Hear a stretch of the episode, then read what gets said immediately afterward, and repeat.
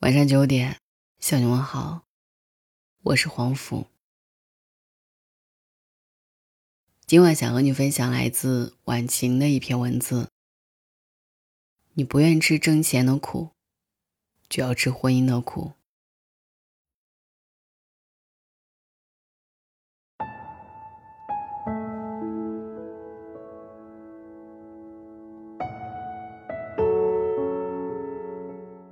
十几年前，我参加一次聚会，印象最深的就是一对中年夫妻。男人当众数落自己的老婆不会过日子，女人委屈地问自己哪里不会过日子了。然后男人就给她举例：明明已经有一个包了，还要买更大的一个包，这不是浪费吗？女人辩解说，那是因为有孩子了，每次带孩子出去要拿的东西比较多，所以才买了一个更大的包。男人继续说：“明明衣服够穿了，还老想着买衣服。”女人辩解说：“哪有女人不喜欢买衣服的？我买的都是很便宜的。”男人又说：“上次还买了套化妆品，居然要六百块钱，疯了！我都说他没脑子。”女人委屈地说：“人家还用两三千的呢，我已经很节俭了，好吗？”有位阿姨似乎不愿意男人当众数落老婆，忍不住对女人说：“你呀，就自己去找份工作，自己挣钱给自己花，那他就不说你了呀。”结果这句话更加刺激了男人，他大声嚷嚷道：“我早就跟他说，孩子已经长大了，去找份工作，不求能赚多少，起码以后有个养老保险啥的。结果托人找个专柜的工作，说每天要站很长时间，太累了。”干了半个月就不干了，后来又帮他找了个办公室文员的工作，说老板不好相处，又不干了。有人说，那一天站下来确实很累的，好吗？办公室文员虽然挺轻松的，但那个老板不好，我不想看他脸色。男人毫不留情地说：“是啊，这也干不了，那也干不了，只会在家吃闲饭。”当时的我年轻简单。对婚姻爱情充满憧憬，见一个男人当众这么不给自己的老婆留面子，忍不住私下里嘀咕：如果是我，死都不要嫁这种男人。旁边的姐姐对我说：“这个男人其实没那么差，他们条件一般，又要养孩子，经不起老婆这么花。他也只是嚷嚷，如果他真的很差，直接就把经济卡死了。很多女人。”不肯吃社会的苦，就会吃婚姻的苦。后来的经历中，我越发认同这句话。微博里有一位听众经常深夜给我留言，时间久了，我大致的就拼凑出来了他的故事。叫他小雨吧。小雨二十岁那年经人介绍认识了现在的老公，半年后两人领证结婚，第二年。儿子出生了。儿子出生以后，小雨便和婆婆一起在家带孩子。起初，老公对她还可以，渐渐的就看她不顺眼了。现在孩子五岁了，老公对她越来越差，每次问她要生活费，都是满脸的不耐烦。买点什么东西，亲自挨顿数落。遇上老公心情不好的时候，骂骂咧咧也是常有的事儿。他觉得真的很憋屈，问我怎么办。说实话，我挺不理解他的。按说孩子已经五岁了，早就该上幼儿园了，平时让婆婆帮忙接送一下，自己出去找份工作，眼前的困境不就解决了吗？何须一次次的给我留言倾诉呢？我把自己的想法告诉了他，他说最初的时候，他想陪伴孩子长大，怕老人带出来的孩子毛病太多。所以没去工作，孩子三岁后就上了幼儿园，但现在工作不好找，有的呢离家太远，有的时间有冲突，还有的待遇不好，所以一直没有找到合适的。这是我第二点不认同他的地方，工作哪里是一找就能够找到十全十美的，先做起来，争取经济独立才是，然后再慢慢留意更好的工作。他说没干下去是因为离开社会太久，有点脱节，老板要求又高，干不好就挨训，所以受不了，回家了。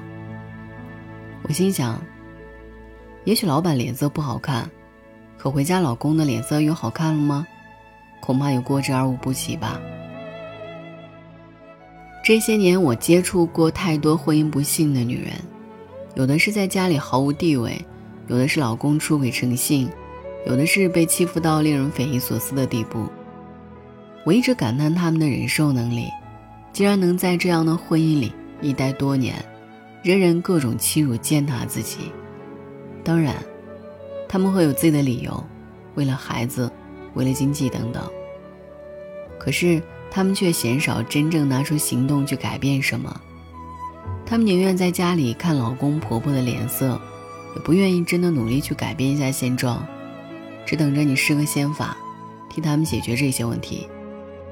他们宁愿每个月找老公要钱，凭对方心情过日子，也不愿意骄傲的自己去挣个未来。他们宁愿每天在抱怨倾诉当中去度过，也不愿意静下心来。好好的去学习提升自己。他们大多会把自己遇到的困境推给原生家庭，遇人不淑，孩子的牵绊以及大环境的苛刻，却从来看不到自己身上的问题。研究人性久了，也便渐渐的明白了，人的适应能力是无穷的，环境再糟糕，生活再憋屈，时间久了，也就习惯了。而习惯是最难打破的东西，哪怕是去打破最糟糕的生活，很多人也缺乏勇气，因为会对未来产生恐惧，宁愿待在原地不动，偶尔触及到了情绪和尊严，才出来抱怨一下，事情一过，便回到原先的生活里。也许有人会质疑，我婚前没偷懒呀，我也工作挣钱了，但他们所谓的努力。大抵就是朝九晚五换取一份薪水，却从来没有真正思考过自己的未来和人生，一路被命运推着，被动的接受各种生活。不好的婚姻就像是温水煮青蛙，慢慢慢慢的侵蚀着你，啃噬着你，消耗着你，最终用一生沉沦在这样的生活里。可是绝大多数的女人认为。自己婚姻不幸，是因为没有遇到对的人。但若仔细寻找轨迹，就会发现，你最终嫁给什么样的人，其实很早就注定了。这个注定不是命数，而是你一路走来的轨迹决定的。婚姻其实是讲究势均力敌的，这个势均力敌未必是财富或者是家世，而是很多东西的总和。以及人性体现。睿智的男人通常都会选择心智超群的女性，那些自身条件很好的男人，可以选择的范围太大了。也许他们会娶一个出身一般，但其他方面无比优秀的姑娘，但去娶一个要什么没什么的姑娘，基本不可能。这世上富豪娶傻白甜的故事越来越少。曾和一位企业家聊过择偶的问题，问他会选择这类姑娘吗？企业家哈哈大笑说：“那不是言情小说里的桥段吗？现实生活中稍微有点资本的男人都不会选这些女人，不怕影响后代智商吗？”所以，自身条件差且不愿意努力的女人，一早就被排斥在优势择偶的圈子里。可是，大多数人还是要结婚的。但由于自身条件的限制，很多人只能嫁给一个经济条件一般的男人。但若一起努力，日子还是会越过越好的。这种婚姻占据了绝大部分，还有的则连嫁给一般男人的机会都没有，而他们从观念到经济都离不开婚姻，只能嫁给条件再差一些的男人。这样的婚姻本身就要付出更多的努力。才能向上发展。然而，一个在该学习时不愿意学习，该努力时不愿意努力，该奋斗时不愿意奋斗的女人，又怎么会突然脱胎换骨，变得勤奋不已呢？相反，他们的依靠思想很重，而他们所处的婚姻，并不能提供他们想要的一切，最终形成一个恶性循环。所以说，很多东西并非孤立存在，而是环环相扣。只想告诉所有的姑娘：如果你一早就勤于思考、勇于行动、善于改变，那些差劲儿的男人想娶你都没有机会，你根本没有机会陷入这样的困境中。只是很多人明白这个道理，却败于自己的惰性，选择了眼前的安逸。然而，命运所赠送的礼物。都在暗中标上了价格。你不愿意吃奋斗的苦，就会吃婚姻的苦。婚前苦不算苦，婚后苦才是真的苦。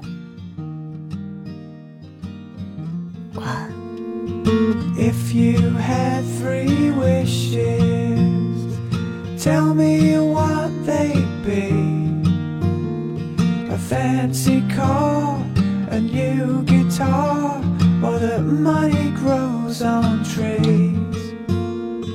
If I had three wishes, I'd tell you what they'd be. If I had three wishes,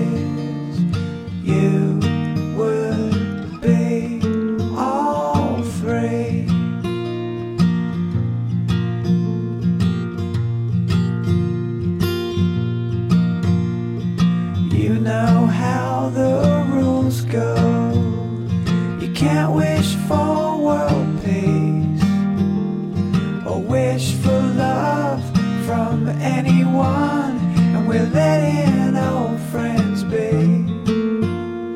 You can't wish for more wishes, but that don't bother me. Cause if I had three wishes, you would be all free.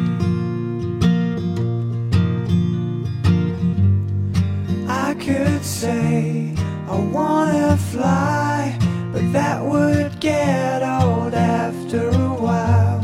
A million things that I could do, but they'd be nothing without you, so I can't think of anything.